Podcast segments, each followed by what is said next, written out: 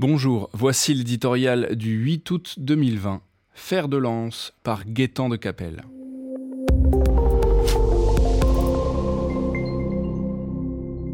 Cette fois, pas de superlatif, ni super profit, ni super dividende pour donner des boutons à Oxfam et autres perles à morale.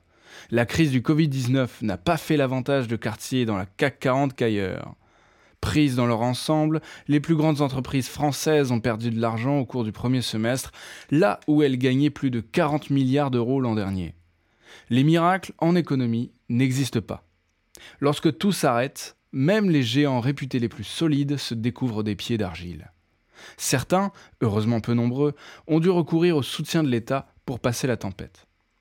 À moins d'une deuxième vague massive de Covid-19, ce trou d'air pourrait n'être bientôt plus qu'un mauvais souvenir de robustes constitutions, les grands groupes français ont, malgré la chute de leur activité et de leurs bénéfices, plutôt bien encaissé le choc.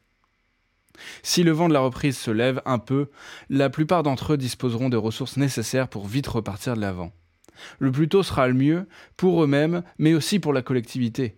Au pays de la lutte des classes, où l'on préférera toujours un canard boiteux à une multinationale riche et en bonne santé, la prospérité du CAC 40 fait souvent grincer les dents.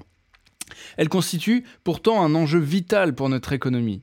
Présente dans une multitude de secteurs, énergie, agroalimentaire, luxe, aéronautique, finance, infrastructure. Nos grandes entreprises rayonnent aux quatre coins de la planète, où elles gagnent chaque jour de nombreux marchés. Elles irriguent aussi tout le territoire. À l'ombre de chacun de ces fers de lance se développent des filières entières qui font vivre d'innombrables sous-traitants. Leur réussite découle d'une partie de l'investissement, de l'emploi, de l'innovation, de la croissance du pays. Dans un univers dominé par les mastodontes américains et chinois, la France a la chance d'abriter encore des champions mondiaux. Plus que jamais, son rang de puissance économique dépend étroitement de leur succès.